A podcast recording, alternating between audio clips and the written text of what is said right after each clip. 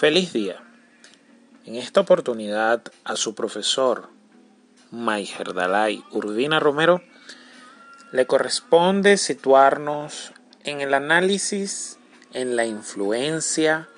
en el papel fundamental que va a tomar la economía y particularmente la economía política internacional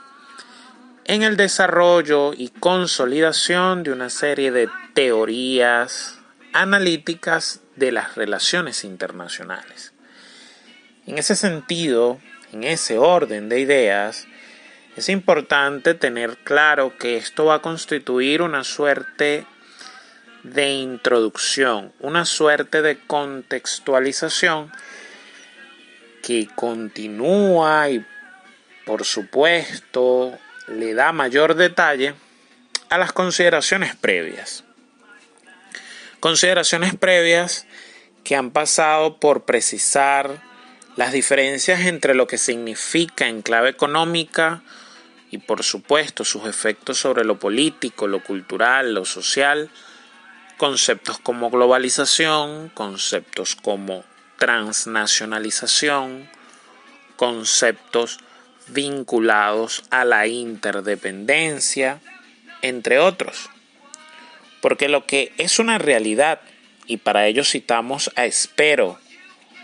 en unas ideas que plantea en 1987, es que las relaciones económicas son relaciones políticas por antonomasia, palabras más, palabras menos,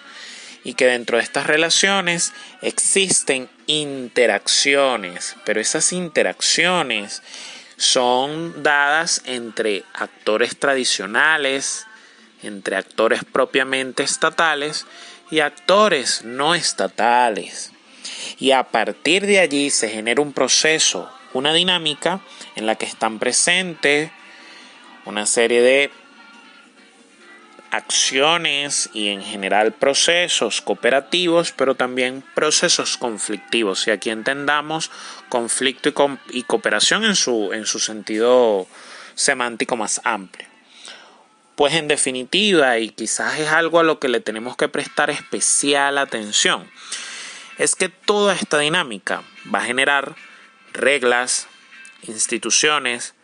procedimientos que estas reglas, instituciones, procedimientos nos llevan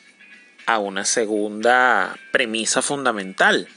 Y es que el nivel de análisis que en definitiva va a estar asociado a la economía en, en, las, en su influencia en las teorías de las relaciones internacionales es un nivel de análisis fundamentalmente sistémico. Porque sea que, por ejemplo, estemos hablando de la dinámica del poder estructural, sea que estemos hablando de la dinámica institucional, sea que estemos hablando de los procesos de acumulación de capital, en fin, lo que señalan todas estas perspectivas es que estamos vinculando diferentes variables y esas variables se ejecutan analíticamente de mejor manera desde un nivel de análisis sistémico, un nivel de análisis que no solo tenga en cuenta a un actor. Y este nivel de análisis va a permitir entonces que ustedes puedan darse cuenta de cuestiones fundamentales a las que estas diferentes corrientes van a llegar cuestionándose sobre qué cosas, sobre el mercado y su papel, sobre la riqueza, sobre el desarrollo, sobre el crecimiento, sobre la posibilidad de valores comunes o no, sobre las condiciones digamos, y la distribución de los recursos y en función de eso entonces las posiciones de determinadas clases. Lo que yo les estoy planteando acá son conceptos que todas estas perspectivas tocan de alguna forma, pero por supuesto, de acuerdo a la teoría en la que se inspiran, hacen un énfasis en particular. Y por ello me tomo el tiempo de de plantearles la piscina general en la que ustedes irán escogiendo los salvavidas respectivos para canalizar su camino hacia una teoría u otra. Pero el hecho es, repito e insisto, en que la dinámica del mercado, la riqueza, el crecimiento, el desarrollo son cuestiones sobre las que se van a preguntar todas estas perspectivas analíticas. Y lo van a hacer porque de uno u otro modo estamos en un contexto general donde ya no hay una noción colonial sólida, sino que estamos justo en el fin de ese proceso, estamos eh, ante la presencia de fórmulas de cooperación e integración que se estaban empezando a consolidar y que daban sus tumbos hacia adelante y hacia atrás. Estamos en procesos de disuasión nuclear. Estamos en un contexto de un mundo movido. Y ustedes escucharán, leerán y encontrarán disertaciones y cavilaciones que les van a señalar que no se puede hablar de la influencia de la economía dentro de las relaciones internacionales y particularmente sus teorías si no entendemos aquello que sucedió, aquello que significó de forma decisiva y detonante, que no es otra cosa que la guerra de los seis días. A algunos les sonará conocido, a otros quizás no tanto, pero el hecho es que esta conflagración, que este conflicto, que esta particularidad generó un movimiento epistemológico, además del movimiento general de la política internacional, hacia girar el foco con estos conceptos o hacia estos conceptos. Porque sí, digamos que en el fondo todos se van a preguntar sobre la posibilidad de la cooperación, una noción que en principio no estaba atada a las nociones tradicionales. Entonces, para algunas vertientes la cooperación será existente, pero es débil, no es imprescindible. Mientras que para otras la cooperación se enmarca en procesos claros y francos de consolidación, planteados sobre nuevas normas, como les decía. Y es por eso, cuando mezclan las premisas fundamentales que les he venido señalando, que es que se habla de una forma estructural de ver las relaciones políticas influenciadas por esas relaciones económicas. Vamos a estar en constante adecuación y adaptación. Vamos a estar viendo los puntos de convergencia de esos principios, de normas, reglas, procedimientos o quizás son puntos de divergencia, pero es sobre eso que constantemente nos vamos a cuestionar. Y siendo así las cosas, podríamos, siguiendo a profesores como Lavín de la Universidad de Chile, que en el 2006 señalaba que esta perspectiva de la economía política internacional podría señalarse o, o circunscribirse a tres grandes caminos. Un camino francamente liberal, un camino donde estemos hablando de los mercados, donde estemos hablando de, de, un énfasis en la producción y el crecimiento continuo. Vamos a tener también todavía resabios de mercantilismo entendido en base estatal, entendido en un, en un tema de la economía planteada en términos del fortalecimiento nacional. Y por otro lado, podríamos tener claramente una variable marxista con su reinterpretación imperial en términos de Lenin, porque ya estamos viendo las relaciones de jerarquía, estamos viendo las condiciones de esas clases sociales, cómo funciona el sistema mundial y cómo entonces, si bien y esto lo profundizaremos a posteriori. El capitalismo tiene como base la propiedad privada de los medios de producción,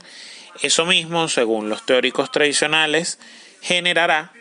que esto no pueda permanecer así en el tiempo. O que en términos estrictamente marxistas estamos hablando de los, las semillas, los gérmenes de su propia destrucción. Pero insisto, no profundizaremos en ninguna de estas perspectivas, pero cuando ustedes puedan analizar críticamente el neorrealismo, el neoinstitucionalismo, el estructuralismo, se van a dar cuenta que están en un contexto efervescente de la realidad internacional y que además, sobre todo, y allí es donde quiero hacer énfasis especial, van a estar cuestionándose una serie de conceptos similares pero desde diferentes aceras. Sé que resulta algo tedioso o quizás resulte algo difícil de procesar del todo, pero sin duda alguna es un inicio para situar el tema en nuestra materia.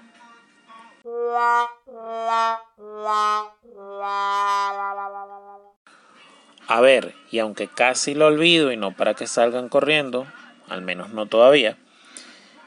es importante que todas estas nociones fundamentales, estas cápsulas introductorias,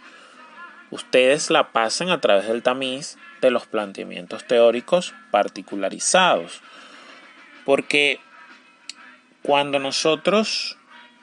emprendemos el camino de las teorías de las relaciones internacionales en clave económica, se van a encontrar también conceptos como beneficios, absolutos o relativos, quizás para otros debería interpretarse como ganancias,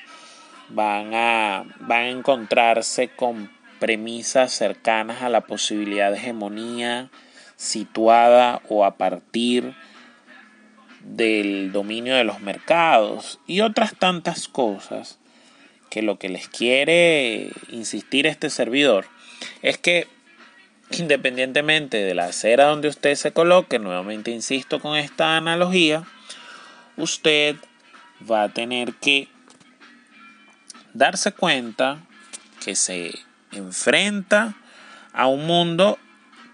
que las relaciones internacionales no le había prestado mucha atención.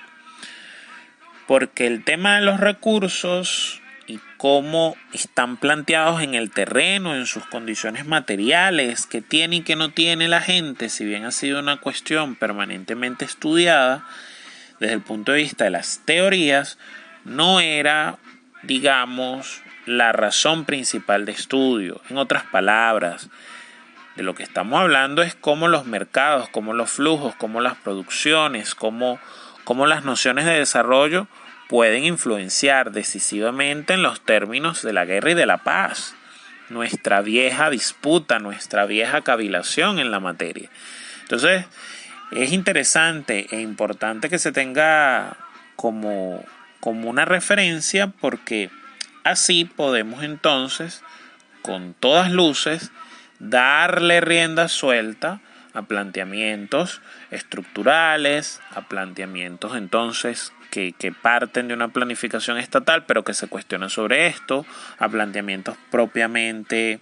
institucionales, a, planteamientos que reformulan el papel del Estado y a planteamientos que tienen mucho que ver también con lo institucional, que en algunos libros, en algunos doctrinarios, están señalados como transnacionales. Y el mismo Celestino del Arenal les va a decir que contactos a través de los estados y cuando quiero decir a través es sientan que lo está cruzando la interacción que esa relación está cruzando el estado no es que el estado es intermediario pero ojo porque de acuerdo a lo que ya hemos venido sosteniendo hay que ver con, con, con sentido crítico lo que signifique lo transnacional. Porque no es lo mismo hablar de procesos que tienden a eso y procesos que bajo algún tipo de motivación, claro está, de, de visión económica, pueden estar planteando es una cooperación inicial donde no haya supranacionalidad, en fin. Lo que quiero decirles es que los términos de globalismo, transnacionalismo, que incluso se dan en los primeros espacios de estos años, esta efervescencia de los años 70, 80 en, la, en el desarrollo de las teorías, digamos que no son de la misma forma o no se entienden de la misma forma que los entendemos hoy en día. Y por eso insistiré en hacer este llamado de atención. Ahora sí, dispongan ustedes de la mejor manera de las cámaras, de las imágenes y de los sonidos. Feliz día.